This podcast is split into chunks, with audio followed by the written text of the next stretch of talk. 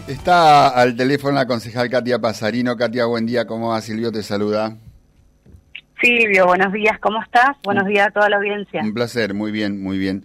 Katia, bueno, estás este, muy involucrada en la mesa de emergencia social, se han reunido nuevamente ayer por la mañana, es la segunda, tercera reunión, si mal no recuerdo, eh, en un ámbito realmente muy necesario en estos tiempos y en estos días particularmente, porque más allá de la emergencia tenemos un contexto social bastante complejo.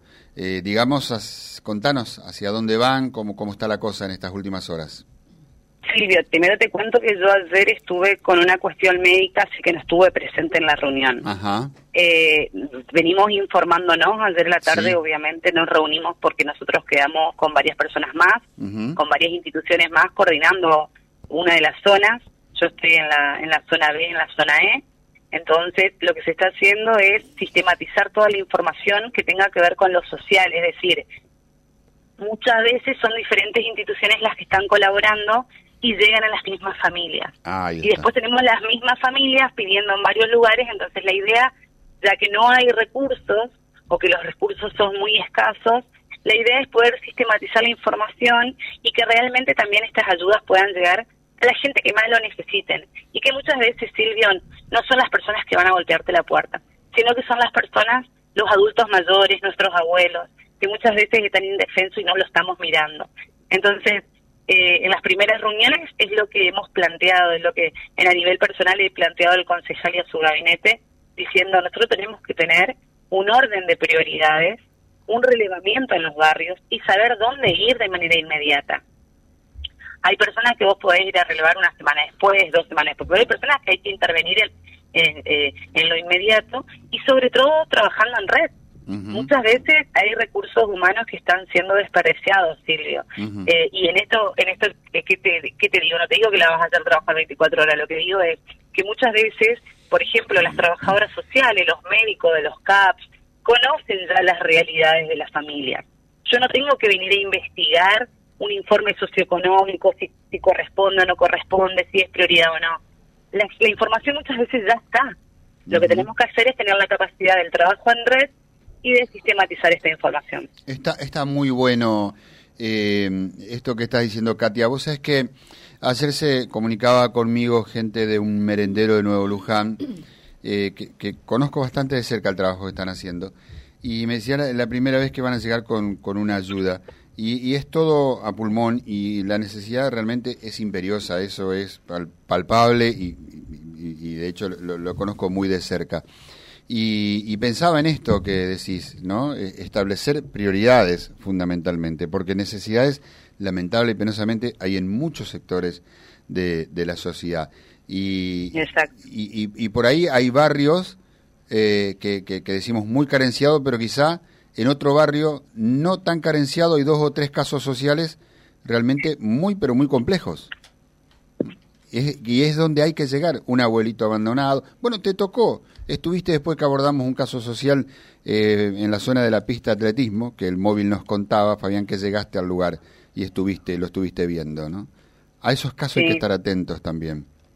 Por supuesto, sobre todo entendiendo la complejidad de las situaciones. Mucha gente, Silvio, que esto es tan importante que la gente sepa. Nosotros, eh, a ver, nos sumamos eh, a esta mesa diciendo lo que lo que hemos siempre sostenido. De estas crisis en donde donde realmente se ponen se pone en juego la empatía, la solidaridad, el sentido común, el, el, ponerse en el lugar del otro, no tiene que ver con colores políticos. Si nosotros queremos hacer garantía de lo que te volví a decir, la transparencia de estas cuestiones. Mucha gente eh, me llamaba y me decía, Katia, yo quiero colaborar, eh, eh, quiero colaborar y, y quiero colaborar con, una cosa, con otra, y, y muchas veces eh, la desconfianza de no saber dónde iba ese dinero. Claro. Y nosotros, por ejemplo, hay hay comedores que estamos pensando en darle una gelatina con unas manzanitas trozadas. Y es un alimento y vos vas variando y no vas gastando mucho dinero y a otro día se le puede dar la leche y otro día el mate cocido siempre con una factura, con una galletita. Y hay mucha gente que te llama y te dice, Katia, yo tengo cinco paquetes de maceta para donar. Bueno, que esos cinco de paquetes de maceta que tenga para donar lleguen a los merenderos que realmente lo necesitan. Claro. Y después nosotros con los abuelos y todas las personas que vos mencionabas, hacer un trabajo en red. Un trabajo en red que nos signifique eh, poder eh, saber que si salud le está llevando la leche, saber si la escuela le está dando la comida, saber, porque hay mucha mucha gente por ahí, los niños comen, ahora van a empezar con el comedor escolar, tienen lo del comedor escolar, por ahí tienen un bolsón que le da el escolar, no va a alcanzar para garantizarle la, alimentación. Pero los padres también cobran algo de cosas que se puede ayudar a administrar. Nosotros, Silvio, esto, esta crisis económica es preocupante y si nosotros no empezamos a pensar a mediano a largo plazo en proyectos productivos, en proyectos productivos, no vamos a poder sostener tampoco las ayudas, porque la gente va a colaborar unos meses, después se termina. Entonces, tenemos que pensar en cómo sostenemos eh, eh, la cuestión productiva, talleres de panificación, que la gente empieza a, producir el pan para los comedores, que empiecen a producir los dulces. El otro día me llamaba gente del campo que tenía una, naranjas para donar de, de, su, de, su, de, su, de sus plantaciones.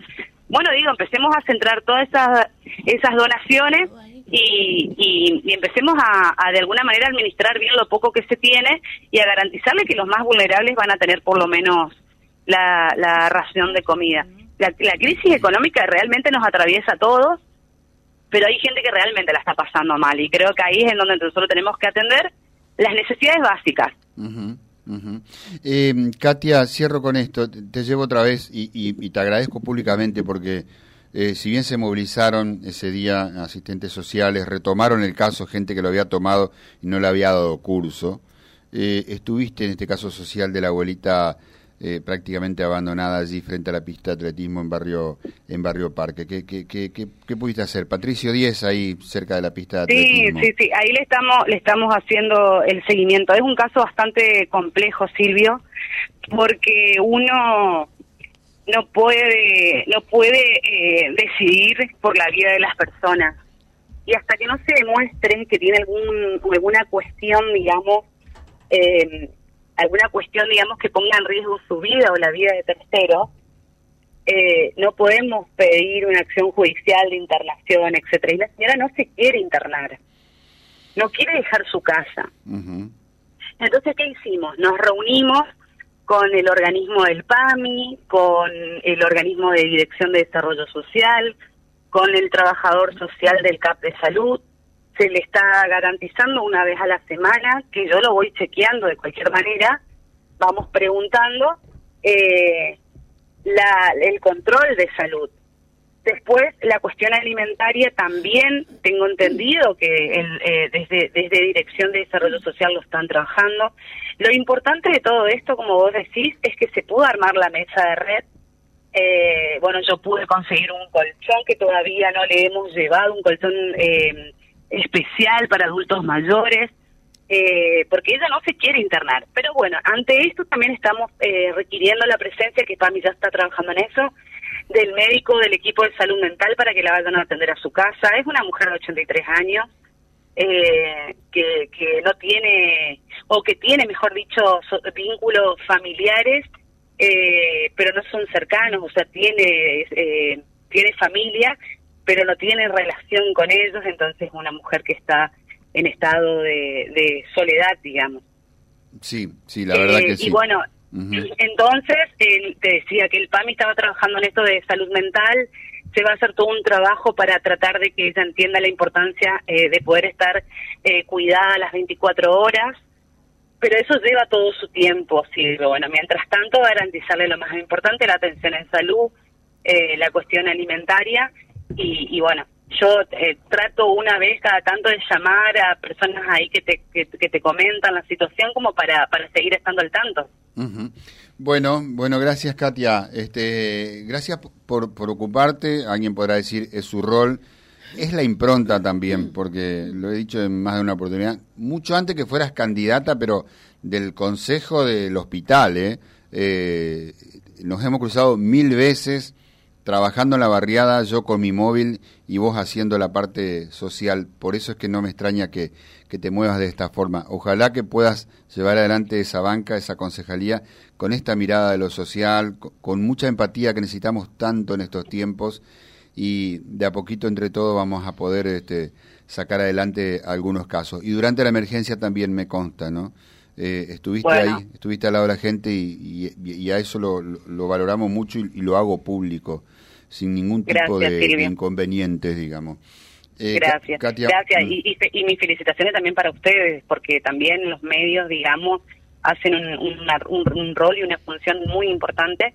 Sobre todo muchas veces nos están señalando eh, a los funcionarios cuestiones que, que uno no está atendiendo, que no está mirando, y sirve y sirve un montón, Silvio. Y siempre con, la, con lo positivo y con la, con la idea de la construcción. Yo creo que uno ya es así, me parece que, que nos sale de manera natural el estar observando estas cuestiones y, y, bueno, mientras que haya salud yo creo que seguiremos con toda la fuerza mirando esta cuestión sin duda, pero también trabajando eh, a mediano o largo plazo por la ciudad que nos merecemos. Bien.